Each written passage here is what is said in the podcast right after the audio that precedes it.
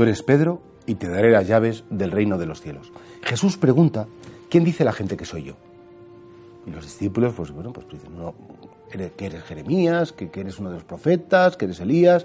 Buf, si preguntáramos a la gente de hoy en día, ¿quién dice la gente que es Jesús de Nazaret?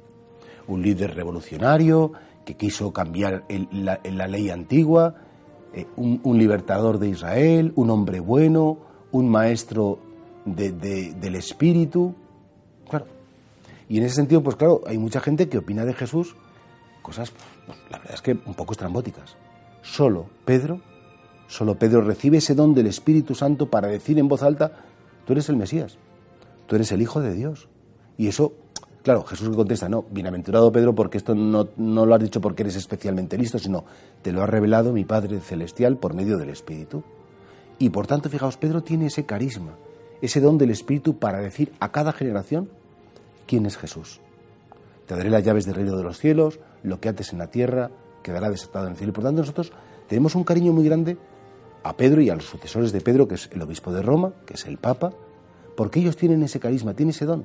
Podrán tener limitaciones, podrán tener defectos personales, nos podrá gustar más eh, un papa italiano, un papa polaco, un papa alemán, un papa argentino.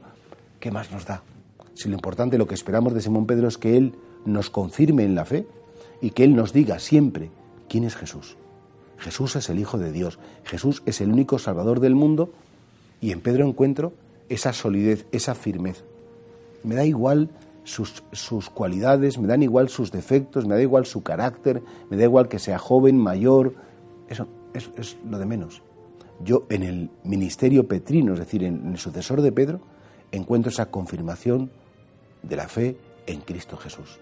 Y por eso sí, hay mucha gente que opina de los papas. Este papa me gusta más, este papa me gusta menos, este me cae mejor, este me cae peor. Eso es muy secundario.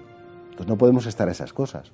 Entonces tenemos que estar unidos con el corazón, con la cabeza, afectivamente y efectivamente, es decir, al que es el vicario de Cristo en la tierra.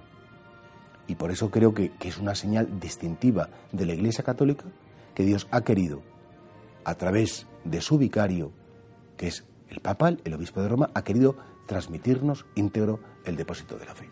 Y por eso, bueno, el Evangelio nos invita hoy a pedir por el Santo Padre, a pedir por él, que el Señor le acompañe, que el Señor lo libre de sus enemigos, que el Señor lo ilumine para que pueda cumplir ese ministerio que le ha encomendado Cristo.